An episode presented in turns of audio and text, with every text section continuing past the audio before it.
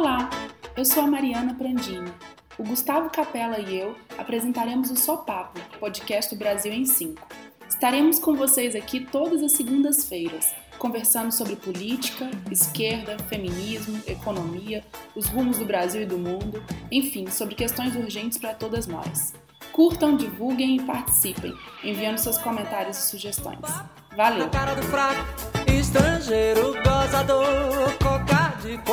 Baixo, quando engano se enganou.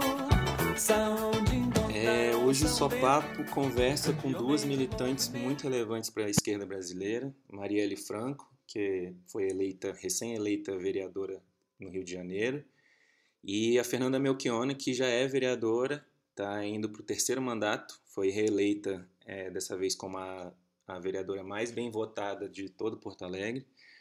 A gente vai conversar sobre algumas das pautas que elas julgam relevantes, também é, como funciona a vereança, como é que são as pautas, como, como elas se relacionam com o mandato. Enfim, vamos conversar sobre tudo isso. É, espero que vocês gostem. Primeiro, eu queria pedir para vocês que é, para algumas pessoas podem não conhecer, é que vocês explicassem um pouco como é que é, como é que foi a como é que é a história de vocês, né? Como é que vocês chegaram até aqui, se vocês puderem explicar para gente. Eu comecei a militar no tempo das privatizações do governo Fernando Henrique e do governo Brito aqui no Rio Grande do Sul. Eu era estudante secundarista e participei das passeatas contra as privatizações em 1998 né, eh, junto com o Grêmio da minha escola e tal, e depois dessa experiência de luta naquele tempo das privatizações, eu resolvi uh, militar ativamente, participar, me filiei internamente ao PT, ao Partido dos Trabalhadores, há muitos anos atrás, quando o PT ainda era petista, sem dúvida alguma, e, bom, até 2003 militei no PT, quando eu já estava na universidade, já tinha vindo do interior para morar em Porto Alegre, e comecei a participar do movimento estudantil, do diretório acadêmico, depois até da Universidade Federal, e se combinou, né, o primeiro ano de governo do Lula com essa trajetória estudantil, e foi um ano que foi um baque, se por um lado, no Brasil, todo o movimento de contestação ao neoliberalismo se expressou mais pela via eleitoral do que pela via das lutas né, de rua, como havia sido no Argentinaço, no próprio Equador, em outros países da América Latina, o início do governo do PT foi um balde de água fria para nós, né? Foi nomeação de banqueiro para uh, controle da fazenda, o Henrique Meirelles, que todos nós conhecemos, está aí no governo Temer, foi nomeado pelo governo do PT, os caras do agronegócio nomeados, o Roberto Rodrigues para o Ministério da Agricultura.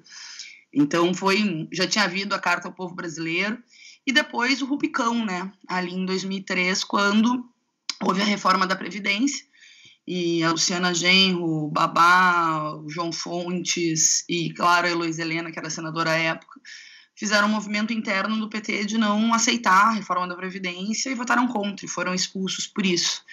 E começou-se, então, um movimento uh, pela construção de um novo partido, e, óbvio, eu, como milhares ou centenas de ativistas no Brasil inteiro, nos sentimos expulsos também, e começamos essa construção pelo novo partido, que foi um movimento muito rico, de um ano e meio de plenários, discussões, discussão programática, coleta de assinaturas, para que a gente pudesse ter um partido guarda-chuva, né, no, no, melhor sentido da palavra guarda-chuva, de, uh, com todas as dificuldades que era naquele momento, fazer oposição de esquerda, o PT, ter um partido que pudesse ser a síntese né, de todas as matizes da esquerda socialista possível, né, com as tradições, com os referenciais teóricos, com as trajetórias, e ao mesmo tempo tivesse um programa claro que tem, e até hoje, né, é um marco do nosso programa, que tem a aposta de que as grandes mudanças se dão pelo método da mobilização permanente, além, claro, de um programa que defenda a reforma agrária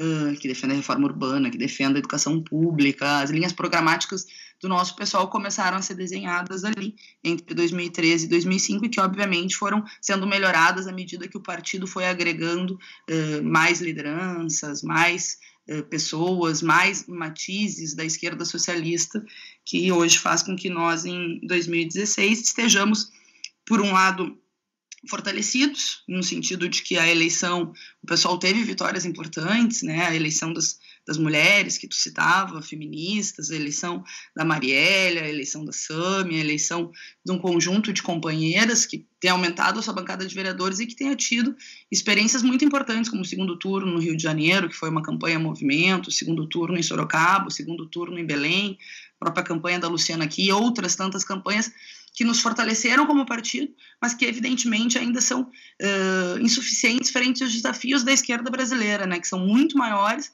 numa situação uh, absolutamente difícil de ajustes e de um governo ilegítimo que ataca os direitos do povo. Arielle?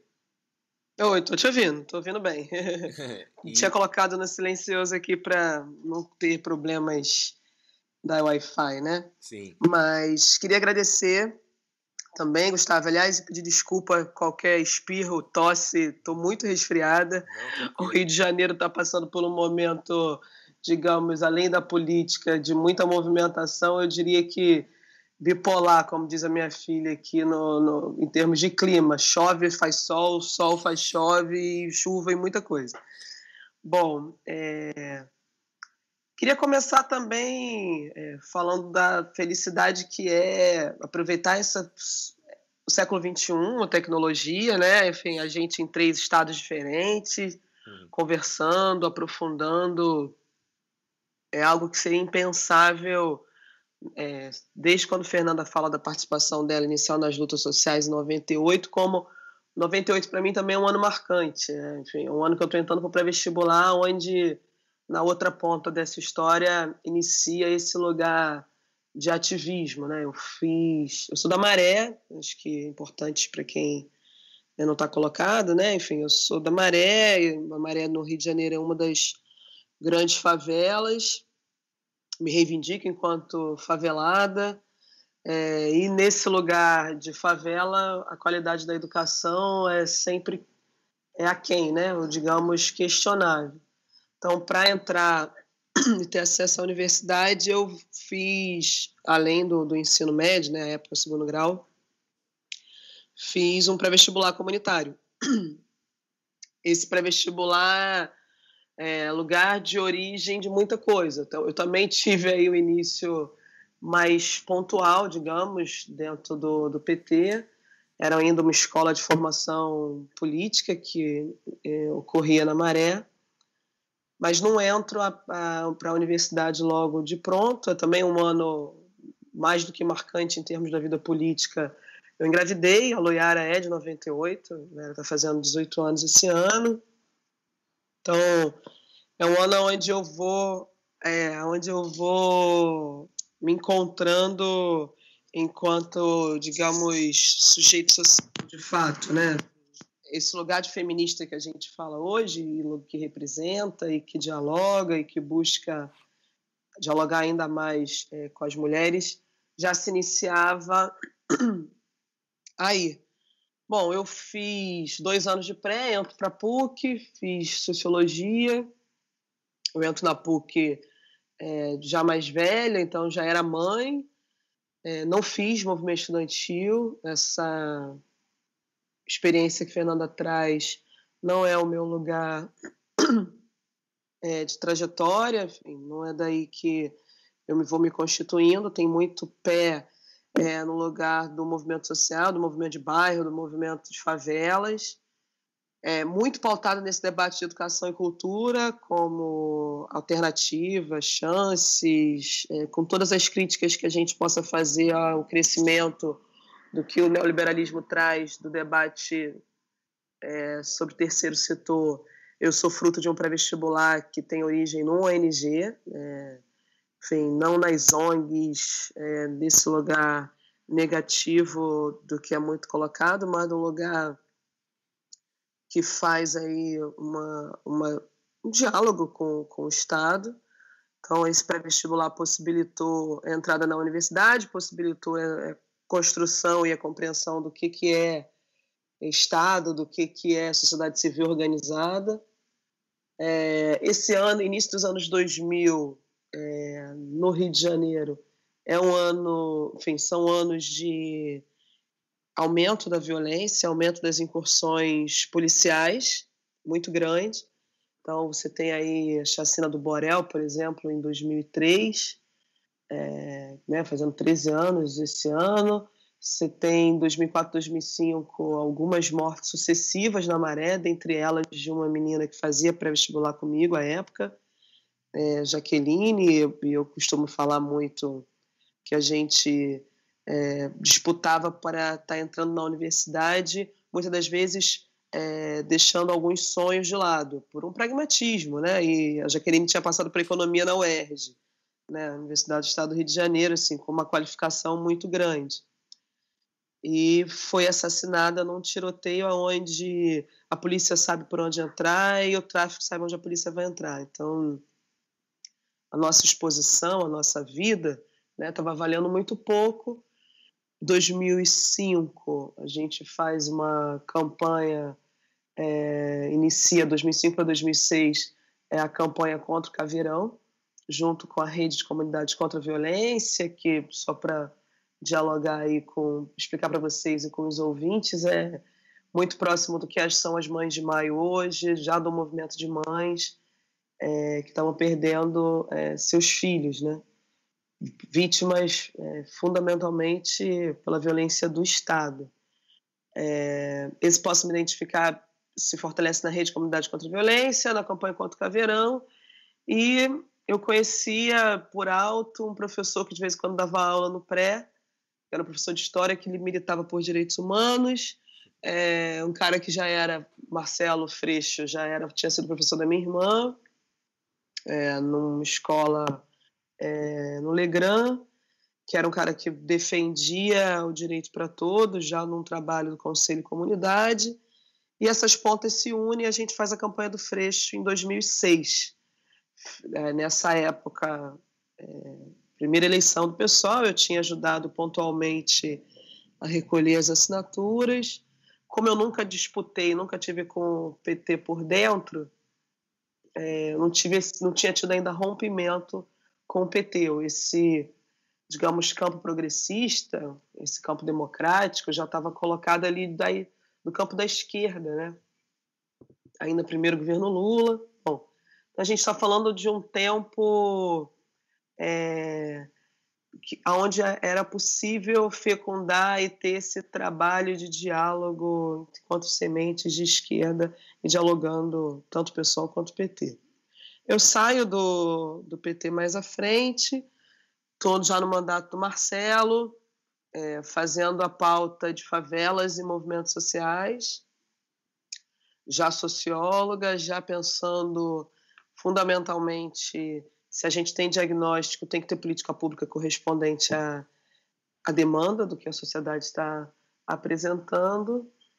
2009 eu estou na Comissão de Direitos Humanos, 2012 eu assumo a coordenação da comissão, aí esse lastro vai ampliando, né, em termos de tanto desse debate sobre democracia, tanto debate da participação em conselhos, eu tive né, assento no Conselho de Segurança, no Conselho de Direitos Humanos, é, acompanhei sempre a pauta é, do debate de gênero, fundamentalmente relacionada a esses dois pontos, o debate do feminismo ele, digamos, ele era transversal, até porque eu sempre associei ele.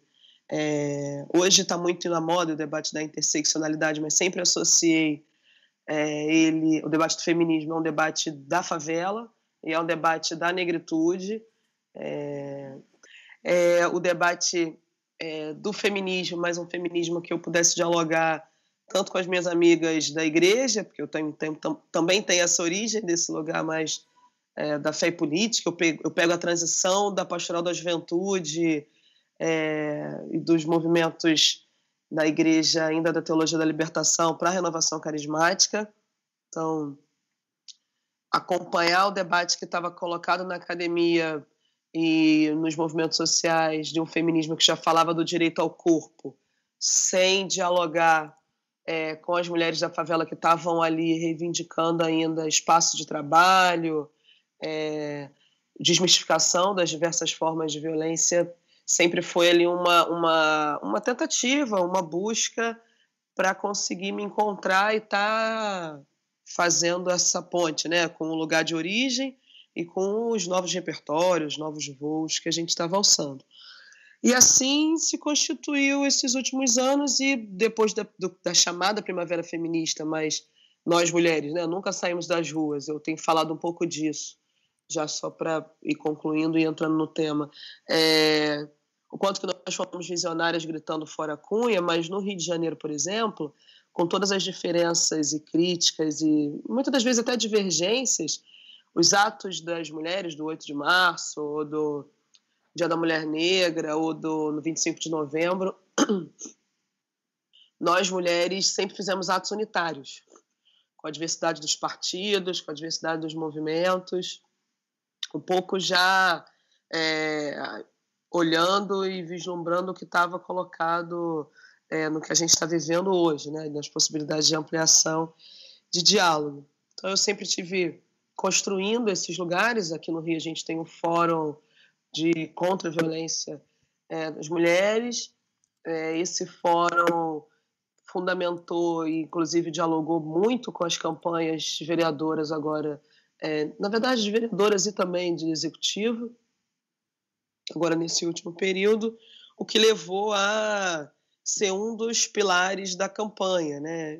E certamente do mandato agora na sequência o debate de gênero, o debate de negritude é, e o debate favela, de favela enquanto cidade. Se favela é cidade, a gente tem que ter sonhos e direitos iguais. Enfim, é um pouco nessa linha que eu vou me constituindo. Não, ótimo. É, mas eu queria, eu queria que vocês, porque eu vou apertar vocês um pouco só para a gente entrar em umas coisas que são um pouco polêmicas, mas, por exemplo, qual a importância, por, por mais que, principalmente você, Marielle, que falou agora é, da importância da presença das mulheres em, em, em, várias pautas e como o feminismo em geral, a, em geral as mulheres na história da humanidade sempre tiveram à frente nessas lutas. Como é que é isso assim? É, como, como é que é esse debate entre vocês em relação a em termos de representação? Como é que a representação feminina, o que, que a representação fe, feminina significa para vocês assim? Deixa eu dar só um pontapé inicial. É, eu, a gente tem falado muito de representação e eu acho que a gente vive numa sociedade machista, né? Então, de todo lado, você sempre tem questionamentos à medida que você fala sobre representação e representatividade. Então, não basta ser mulher, não é qualquer representatividade que importa. Uhum. Mas eu tenho falado que a gente também não pode é, desconfigurar o fato mesmo para citar exemplo que ser polêmico mesmo, mesmo o fato de ter uma Cátia Abreu no ministério. Eu não estou defendendo, não, perceba, claro, não estou claro, defendendo claro. a Cátia Abreu no ministério. Estou dizendo que o fato de ter uma mulher no ministério também é importante. Sim. É, porque senão a gente só olha para o nosso lugar de feminismo, ou para o nosso lugar da mulher feminista. Uhum. É complexo, é, acho que a gente vai precisar aprofundar isso, e quero ouvir Fernanda, e acho que a gente vai aprofundar isso nos setoriais, nas conversas do movimento.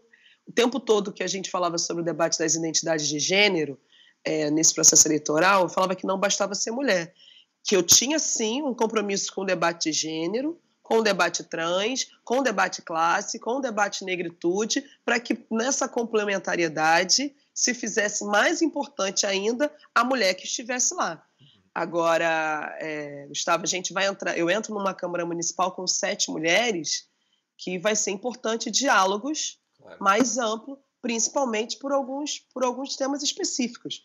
Eu não tenho a menor pretensão de fazer um diálogo com o PMDB, por exemplo, sobre as questões da dívida ou sobre as isenções fiscais Agora, se eu não conseguir dialogar com essa mulher para falar sobre as questões específicas de violência contra a mulher e apresentar esses elementos a partir da nossa perspectiva, eu acho que já é entrar é, limitando é, essa perspectiva interseccional e o lugar de um papel que tantas mulheres apostaram. Né? Os, o, o, eu não, não para além dos 46 mil votos, tem uma perspectiva importante de ser vereadora da cidade. Claro. É, e aí fazer essa junção desse debate que passa da primavera feminina para uma primavera feminista. Uhum. Eu acho que isso não está dado.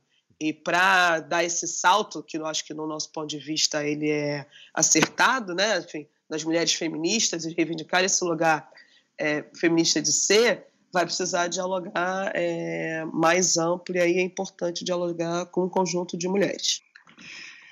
Não, eu primeiro, né, eu acho que tem uma constatação, a Marielle estava falando, né, da trajetória dela, que, claro, eu já, já conhecia, já tinha lido as entrevistas, já tinha convivido com ela agora no segundo turno lá no Rio, e eu fiquei cada vez mais pensando, né, como é importante esse sentido de totalidade. Imagina com a trajetória, a militância política, da luta das favelas, da luta contra o genocídio, da luta feminista interseccional na prática, né, na trajetória dela, onde a gente encontraria, se encontraria se não fosse num, num partido, num instrumento de luta que pudesse com, enfim, ter essa confluência de trajetórias com vistas a um programa, uma luta em comum, a possibilidade de potencializar todas as lutas que a gente representa, te incluindo também, Capela, incluindo outros companheiros e companheiras, né? Eu acho que é um debate importante hoje, porque eu tenho dito sempre, acho que no, debate mais geral, assim, da nossa necessidade de um recomeço para a esquerda, a gente tem que evitar três erros, e já entro na tua polêmica do feminismo Primeiro, a ideia do, da traição, né? Que foi a experiência que nós tivemos com o PT, e não só com o PT, tantas outras traições na história. Uh, a ideia de que o Estado e os espaços da institucionalidade são caixas vazias que um partido de esquerda pode entrar lá, utilizar os mesmos métodos, fazer conchavos e conluios com os representantes né, do capital uh, no Brasil, inclusive internacional, e, e, fazer mudanças pontuais. Isso é uma traição de classe, levou uma degeneração e a gente está sofrendo as consequências disso até hoje no Brasil.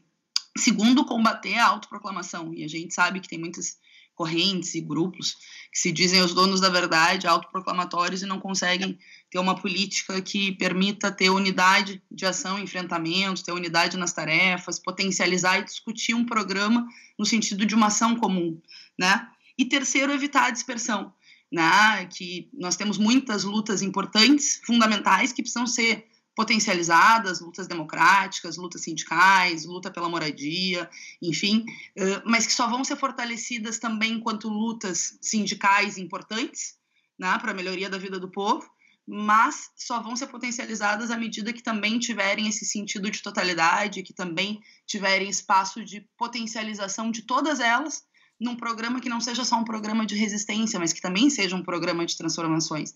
E para mim esse é o sentido né, da palavra partida, esse é o sentido da palavra de construção de um instrumento político que possa ter essas dimensões e que possa fazer essa unidade entre as lutas sociais, buscando uma, uma consciência no sentido da auto-organização, da luta independente dos trabalhadores e de um programa que permita com que a gente rompa esta velha institucionalidade, essa lógica do regime político apodrecido.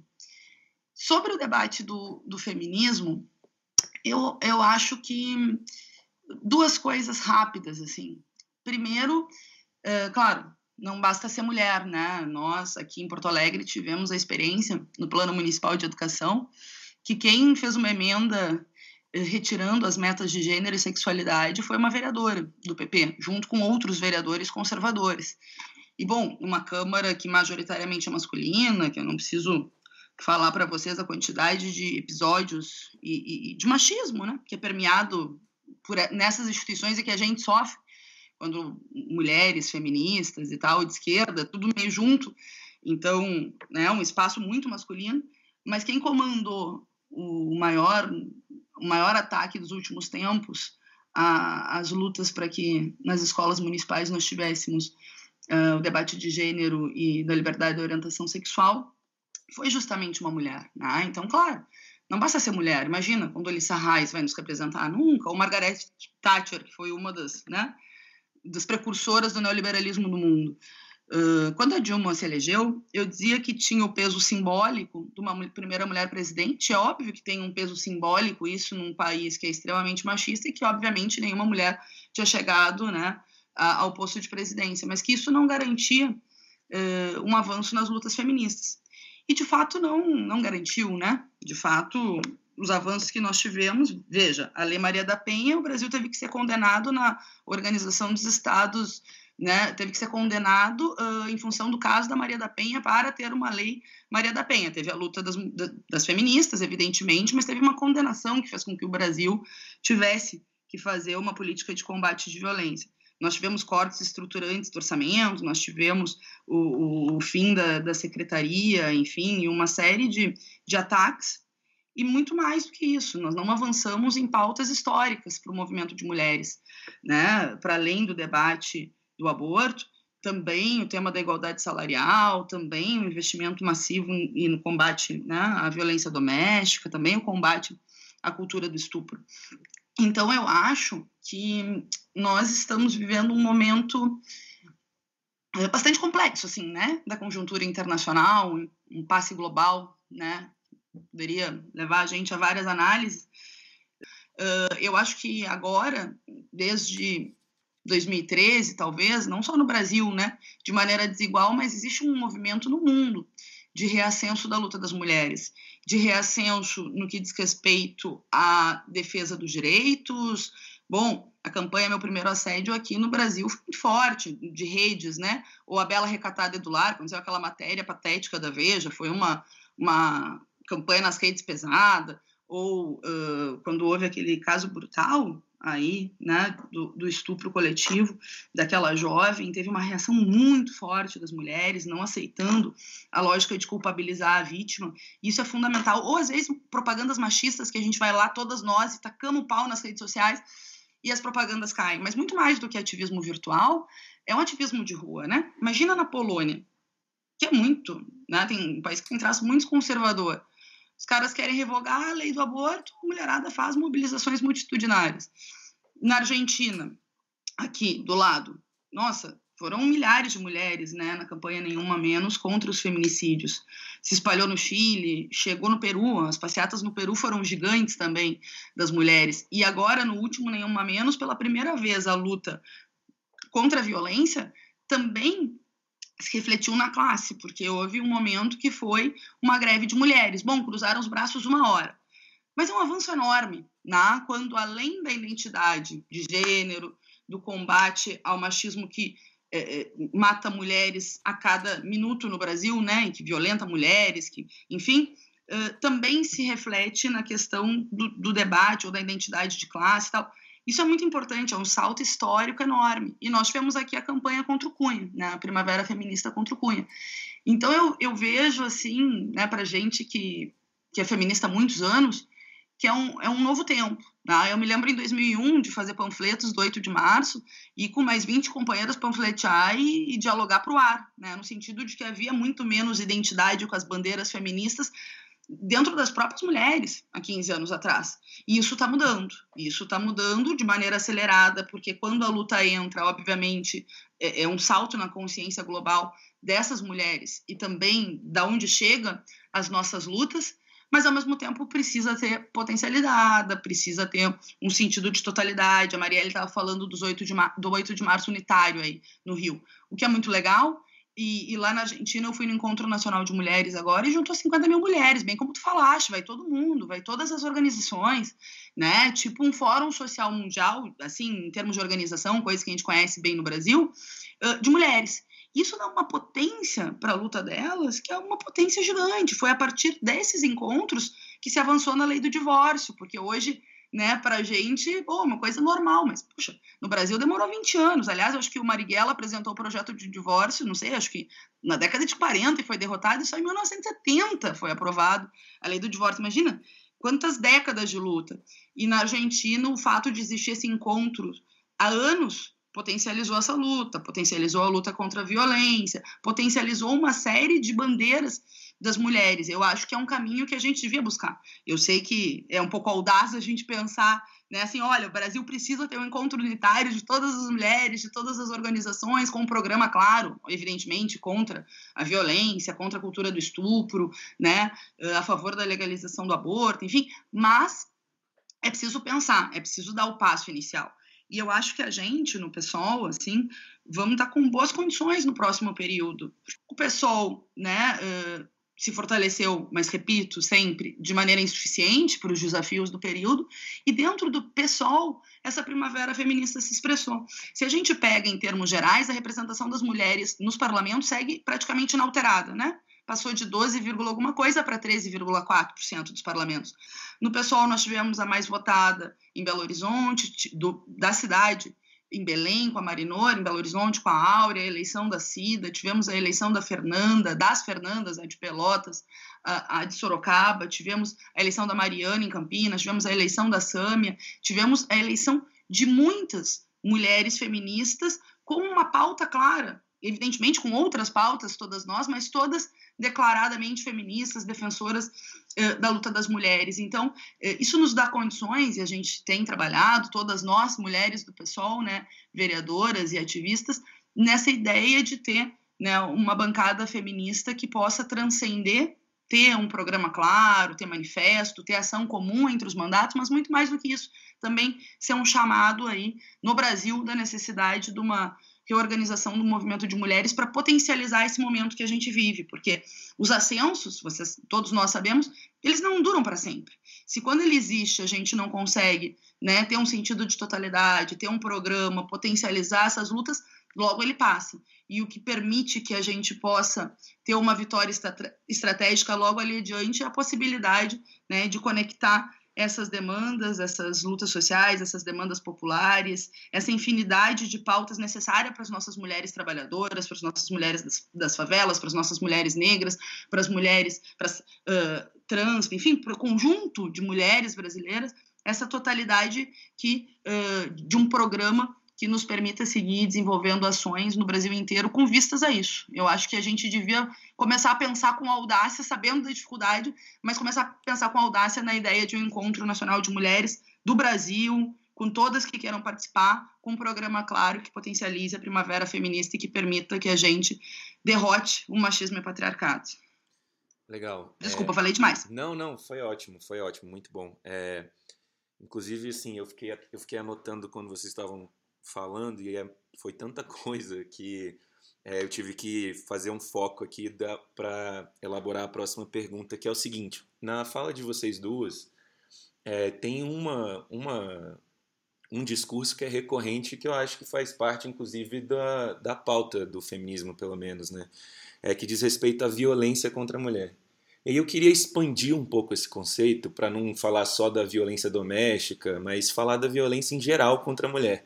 E eu queria que vocês comentassem, ou pelo menos me ensinassem assim, em relação a, aos ataques que as mulheres sofrem na política. Porque, por exemplo, eu vou dar dois exemplos para vocês que às vezes podem parecer esdrúxulos, e se, e se for, tudo bem, vocês podem me dizer que não tem nada a ver, não tem problema.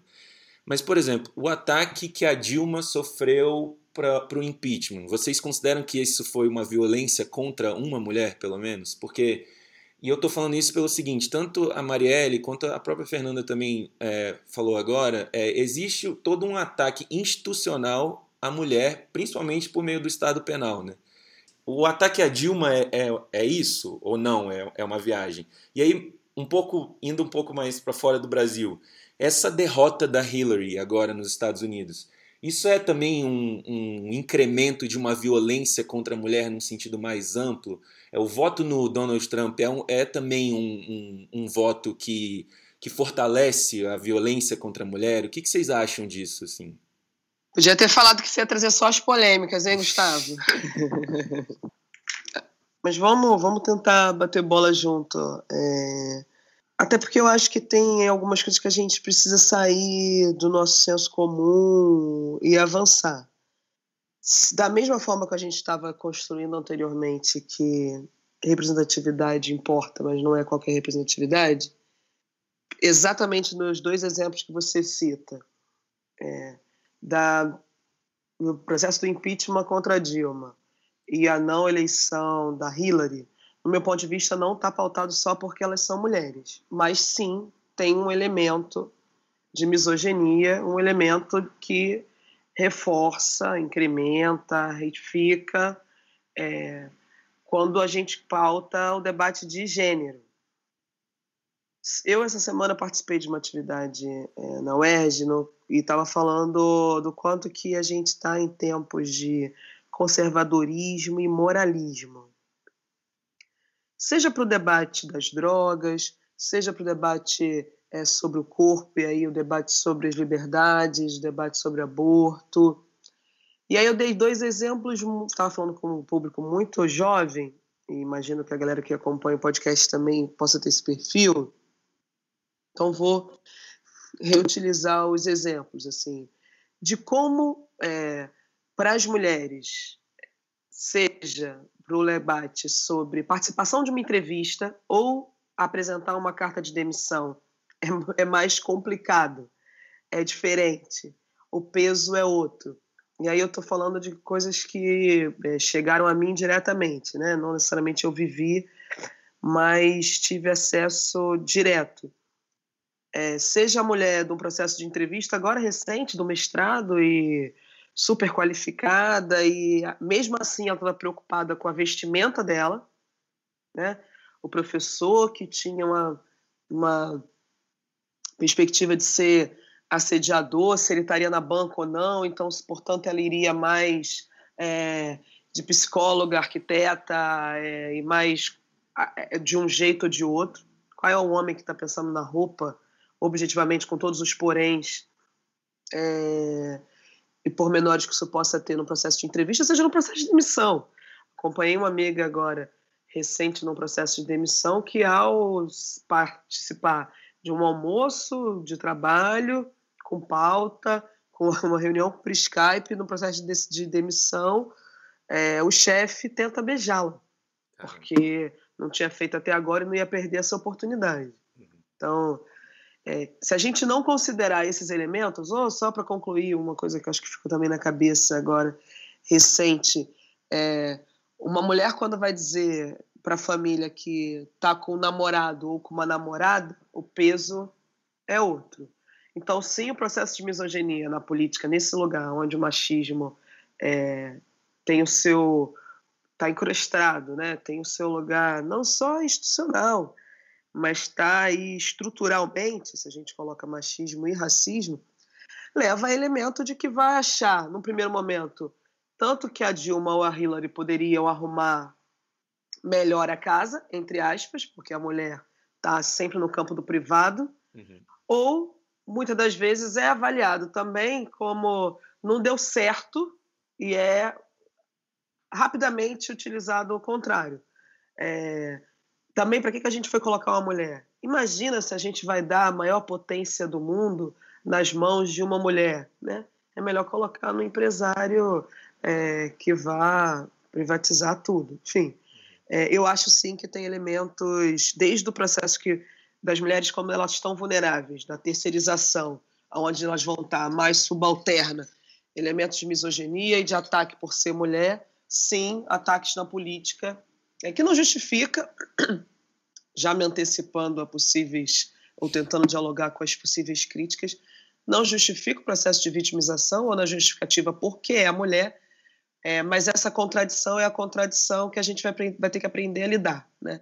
É, você citava antes o quanto que o debate da, da minha composição, né? eu, Marielle, enquanto é, o debate da religião, o debate do funk, do, da negritude, tendo sido mãe na adolescência, hoje mãe de adolescente. Então, a vida é uma contradição, ao mesmo tempo que a gente precisa encontrar pontos comuns e não pode agora dissociar, é, no meu ponto de vista, é, o fato, sim, é, do machismo encrustado frente ao debate da política, principalmente nessas duas figuras que você cita. Só polêmica, hein, Gustavo Capella? Não, mas eu acho assim, ó, eu, eu concordo com a Marielle quando, quando ela abordou a ideia de que tanto o impeachment quanto a derrota da, da Hillary uh, não foram uh, por elas necessariamente por elas serem mulheres. Claro, tu pode pegar o caso da Dilma, bom, houve um golpe parlamentar claro, com o intuito de ajustar, né, e a partir da combinação da crise econômica e política, tentar estancar e preservar a casta política eh, das investigações e os ataques que a gente está vendo, né, a, a intensidade que os ataques que o Temer está fazendo. E da mesma forma, a derrota da Hillary, né, porque tu inclusive escreveste um texto uh, Gustavo, sobre essa, esse cenário norte-americano e a expressão a Hillary era amplamente apoiada pelo establishment americano. Eu acho que em termos de um programa de mulheres, incrivelmente, o Bernie Sanders expressava muito mais a, a, necessidade de uma nova institucionalidade, dos 99% contra um, as bandeiras do Occupy e também as bandeiras libertárias né, das mulheres do que a própria Hillary. Agora, uh, isso não significa que o fato uh, delas serem mulheres não tenha potencializado algumas críticas. Eu duvido que, se fosse o Lula, por exemplo, vivendo esse processo de impeachment, tivesse um adesivo nojento e asqueroso, como teve uh, da Dilma, né? No, Exatamente. Nos carros, é óbvio que, que é isso, é, é, mais pesado, né? Quando são mulheres, porque a tentativa de te desqualificar ela é brutal. Eu queria dar três exemplos rápidos. Eu sei que a gente está na macropolítica, mas eu acho que é importante. Da Câmara aqui. Uma vez, um vereador do PSDB, no meu primeiro mandato, atravessou a Câmara, atravessou o plenário, Marielle, dizendo que ia me cagar pau. E eu desci com o, o braço do soco e disse, tudo bem. Mas, tipo assim, para te intimidar, tu imagina um troço claro. desses. Depois, eles fizeram um projeto de lei para dizer as roupas que as vereadoras tinham que usar, porque eles se incomodavam com as minhas roupas, que era baby look, que era all star, que era, enfim, um projeto de lei para dizer como as vereadoras tinham que se vestir. Nós fizemos um pronunciamento, até tem o vídeo e tal. Os caras recuaram, arquivaram o projeto, mas imagine como a tua presença rompe né, o, a lógica até da institucionalidade, que é uma institucionalidade muito masculina.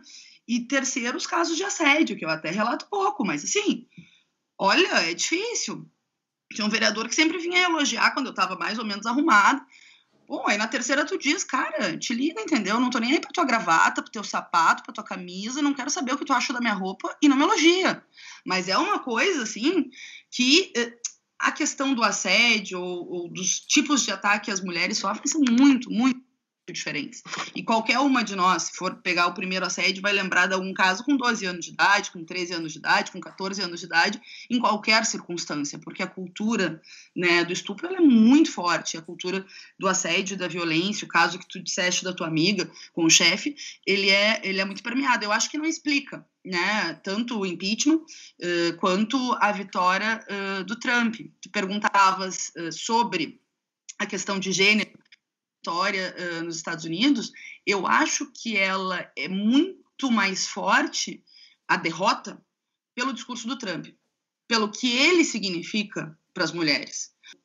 Do ponto de vista do capitalismo, o patriarcado e a destinação das mulheres como as reprodutoras do espaço doméstico, essa tentativa né, de sempre nos submeter a essa lógica secundarizada do espaço privado, da eh, reprodução eh, né, da, da, mão de obra da classe trabalhadora com os filhos, etc. A tentativa a questão da igualdade salarial, por óbvio, é muito mais útil ao capitalismo ter cidadãos de segunda categoria, entre aspas, para nos pagar menos, mas para mim é um dos pilares do capitalismo patriarcado. Então, quando as mulheres se levantam, como dizia o José Martí, nada causa mais horror à ordem do que as mulheres que lutam e sonham. Eu tenho a plena convicção de que essa frase é dotada de significado, inclusive agora, em 2016, porque para essa ordem capitalista, essa ordem da exploração, essa ordem né, que nós conhecemos, infelizmente, eh, a reprodução da desigualdade de gênero é fundamental. E quando a gente luta por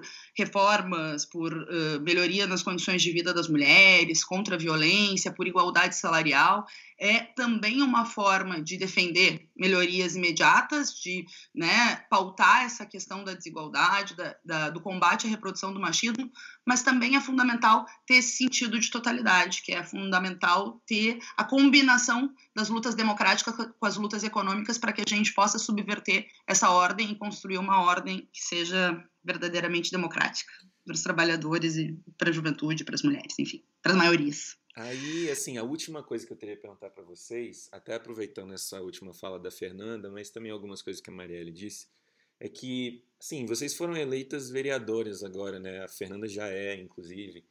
É, mas dentro, inclusive, disso que vocês narraram é, perfeitamente ao longo desses, desse tempo que a gente está conversando, a institucionalidade ela é coberta, ela, ou ela pelo menos cristaliza alguns preconceitos, alguns, algumas relações de poder que são extremamente opressoras, etc. E essas instituições é, são os lugares onde vocês estão agora, né? Então, assim, Eu queria que vocês comentassem um pouco é, quais são os limites que vocês enxergam na institucionalidade como ela está posta, quais são as potencialidades que vocês têm enquanto vereadores, quais é, assim, qual, qual, é, qual é o projeto de poder dentro dessa, dessa desse trabalho que vocês vão é, desenvolver agora dentro da institucionalidade. É, qual é o papel da institucionalidade na luta de vocês? Assim, é, é queria que vocês comentassem um pouco isso, o que, que vocês acham a respeito. Eu não estou.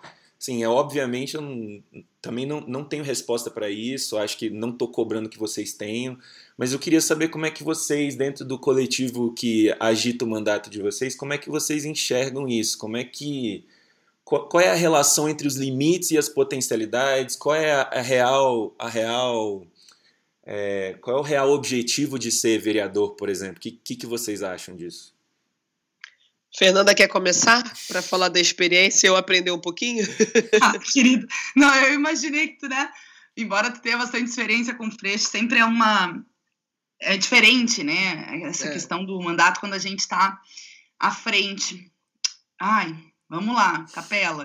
Ele fez três, quatro, assim, pesadas. É, certeira, né? Não, super reflexivo, mas o que é importante? Eu acho que sempre encarei, né, um mandato como um megafone das lutas, enfim. E um megafone que permite amplificar determinadas lutas, ou seja, um megafone mais potente, né? Tu tá na orquestra deles, tu tá na institucionalidade deles, não tá no teu lugar, não tá. Mas quando tu tá nessa orquestra deles e tu tem essa representatividade e esse apoio, tu tá tocando a tua música.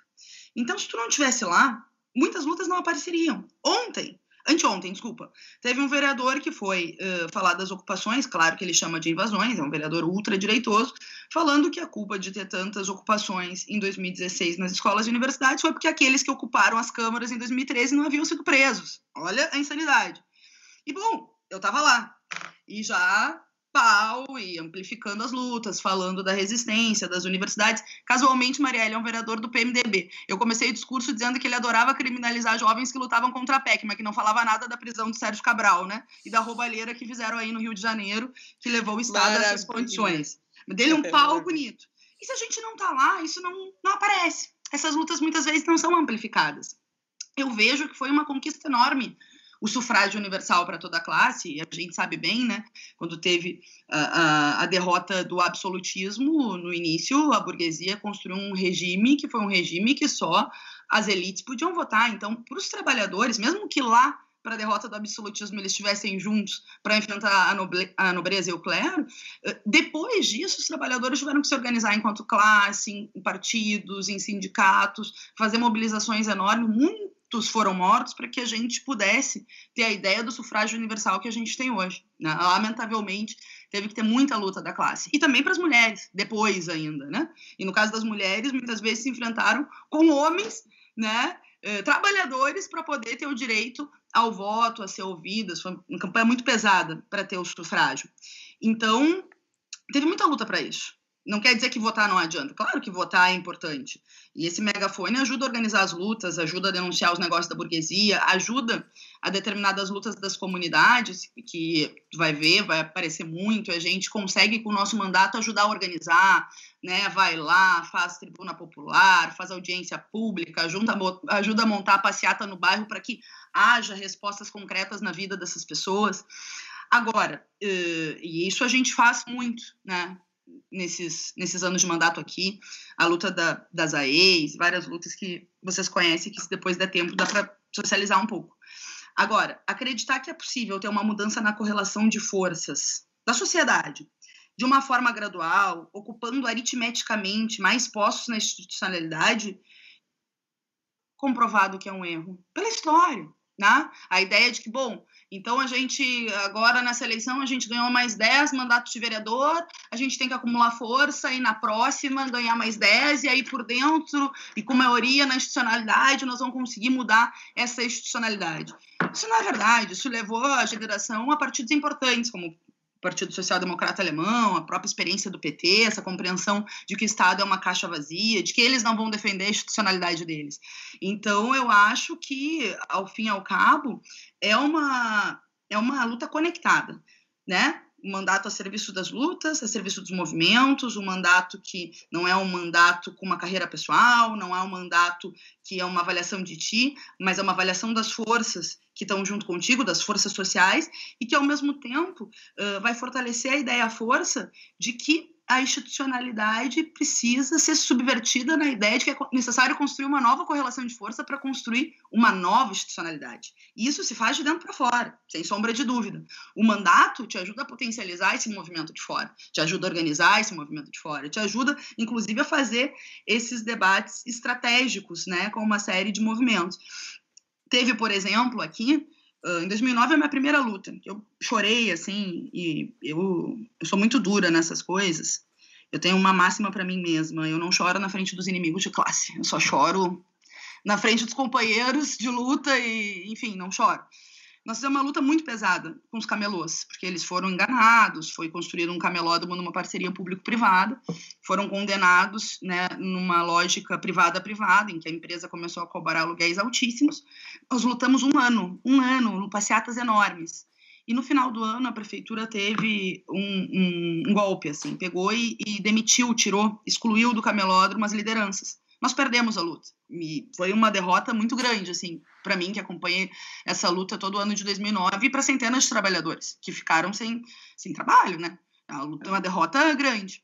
O principal líder dessa luta era do PCdoB. E, evidentemente, a gente, quando o mandato, quando a luta é justa, estamos juntos. Obviamente, o PCdoB não, não tinha dado né, a guarida, não tinha dado, enfim, não tinha organizado a luta com ele como o nosso mandato organizou.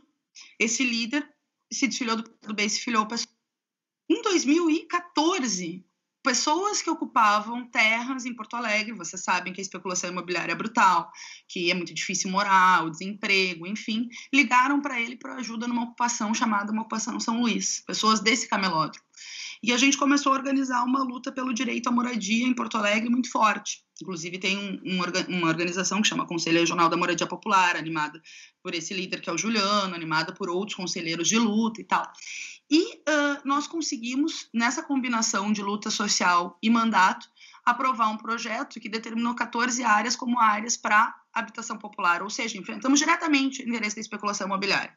O governo vetou, nós conseguimos derrotar o veto eles foram questionar na justiça isso. E nós estamos nessa luta agora com relação, até falava para o Capela antes de começar a entrevista, que nós queremos uh, essa, essa questão da legislação ainda no final desse ano. Mas, para concluir, eu dei o exemplo porque é um exemplo de que nem todas as lutas sindicais, muitas vezes, a gente consegue ganhar. Infelizmente, porque tem a ver com a correlação de força, não com as nossas vontades. Mas o que vai permitir construir e acumular, inclusive, para essa necessidade de uma nova institucionalidade, é a luta estratégica nesse Conselho Regional da Moradia Popular, nós enfrentamos um dos principais dilemas da campanha que vocês no Rio também enfrentaram muito, que uh, algumas dessas lideranças lutadoras, combativas, são pessoas que têm a fé evangélica. E em determinadas igrejas chegaram a dizer para esses companheiros que não era para me apoiar nem apoiar a Luciana, porque nós, aí você sabe o discurso que falam contra nós. Bom, essas lideranças, que foram lideranças de uma luta concreta e real, nos defenderam. A, a dona Verinha sempre relata que disse para o pastor da igreja que tinha dito para não nos apoiar, que para ela ser irmão em Cristo era apoiar as lutas do povo e que embora eu não fosse da religião dela, eu era muito mais irmã em Cristo do que muitos pastores que viraram as costas para a luta da moradia popular. Então isso, né? É, é um exemplo importante de como as lutas foram bloqueios. Por exemplo, no balanço ativo de 2016, uh, eh, teve um balanço. Bom, o pessoal precisa se enraizar, e eu já vi que aí no Rio tem vários núcleos hoje de manhã, o que é muito legal, bastante importante para se enraizar. Mas vocês enfrentaram um conjunto de superestruturas institucionais que estão dentro das comunidades, que vai desde o crime, né? as milícias que não deixavam o pessoal entrar, e que isso acontece no Brasil inteiro e tal, uh, e que a gente vai conseguindo furar esses bloqueios numa combinação de enraizamento, de experiência, de luta, de organismo. Então, enfim, divaguei um pouco, fui em vários lugares, mas eu acho que é necessário essa compreensão, né, na necessidade de sintetizar os movimentos diversos da classe, das lutas democráticas, o que não significa pasteurizar de forma totalitária, ao contrário, mas no sentido de conter, né, de contemplar cada uma dessas pautas e dotar de um sentido político de luta pelo poder, mas não desse poder instituído, pelo contrapoder, por um novo poder que nós precisamos construir. E bom que vai ficar gravado, vou levar tudo isso para o discurso. Mas acho que Fernanda traz alguns elementos importantes, principalmente quando você faz uma síntese em determinado momento da luta social com o mandato.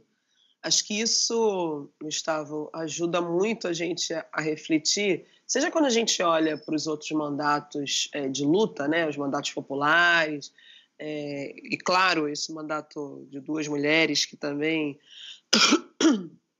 se reivindicam feministas e que tem um debate de gênero aflorado, é, só faz sentido se for assim. E eu falava muito disso, do quanto que o debate sobre a identificação, que para gente, né, de uma formação de esquerda, tem um pauta no, da identidade de classe, digamos assim, mas como que o debate da da identificação é isso, da, de você olhar e se identificar potencializa.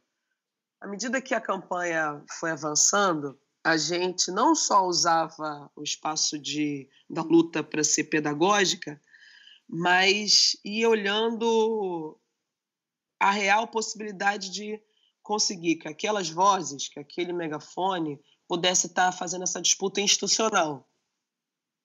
É, eu vim, né, como eu falei anteriormente, esse lugar da maré, esse lugar da favela, é um lugar onde a violência está muito presente, de várias formas.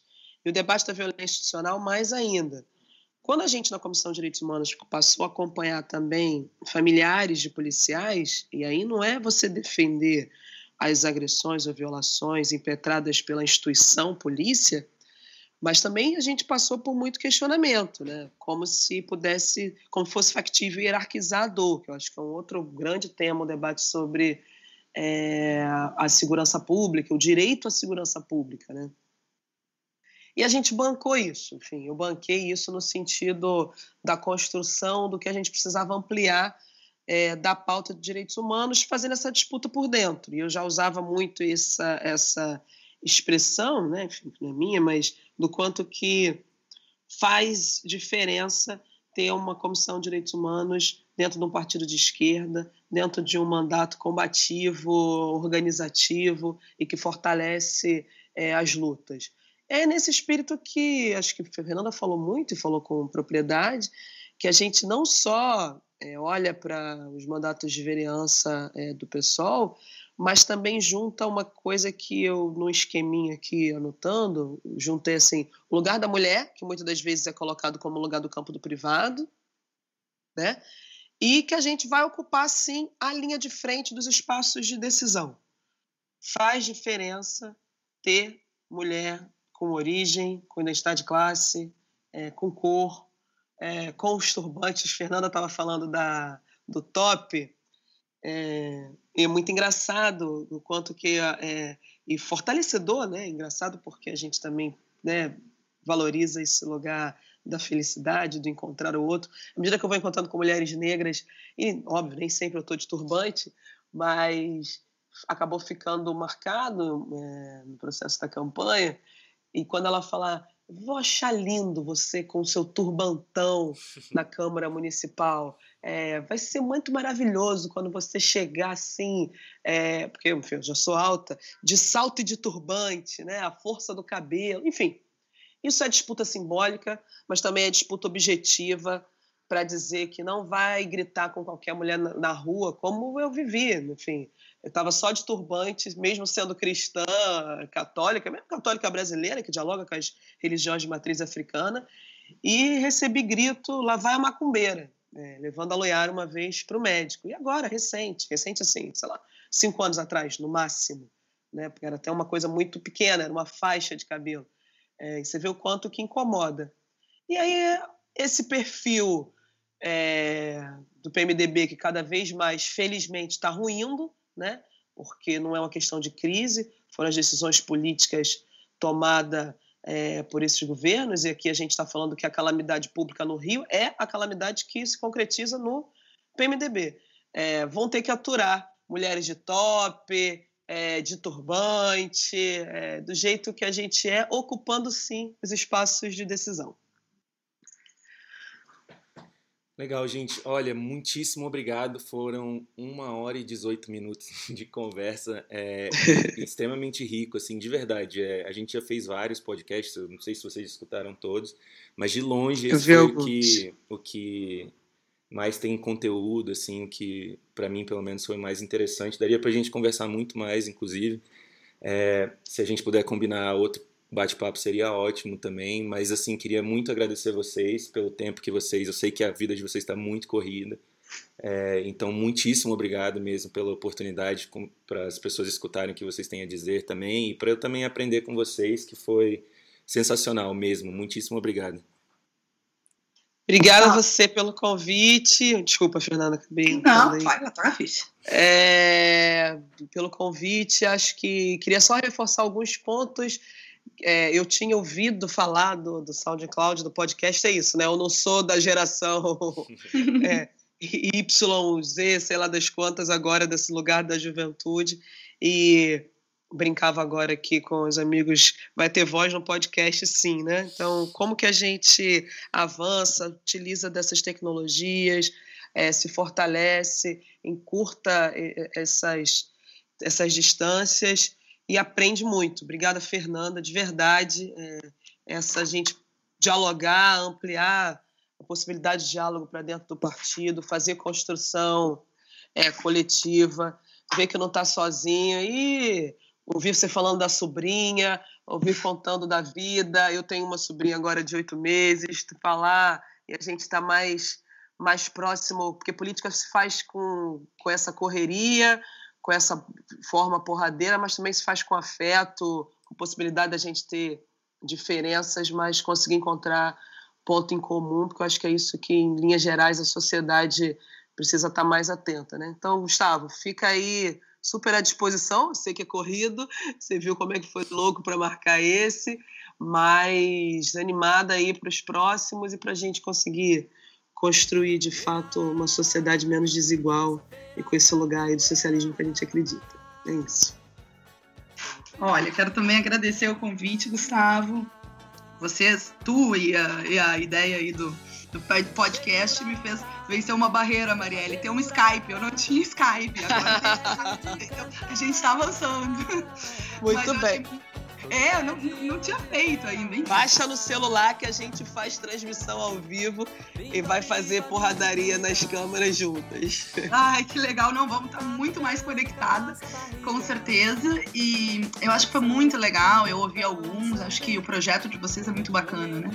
Ter essa discussão. E, e eu acho que vai necessitar muito para o próximo período a reflexão e claro, a ação, né? A ação a gente está sempre na luta social, enfim, lutando, respondendo, resistindo, mas uma esquerda, um novo recomeço da esquerda pressupõe ter muito debate, né? Muito debate teórico, muito debate econômico, muito debate das lutas, muito debate com as companheiras e companheiros que estão em outras tarefas no Brasil. Foi um prazer também te ouvir, Marielle. Já conhecia um pouco da tua trajetória, mas agradeço muito. A gente está sempre aprendendo e eu acho que a gente vai fazer muita diferença aí conectada no futuro. Uh, se tudo der certo, dia 8, 9, né? A nosso encontro lá em São Paulo, para a gente trocar. Isso mais figurinhas aí com a bancada feminista e ao mesmo tempo tá mais conectada para as lutas vindouras. Também foi muito legal ter estado com vocês no Rio de Janeiro no segundo turno, uma experiência ímpar. Eu até queria terminar com isso.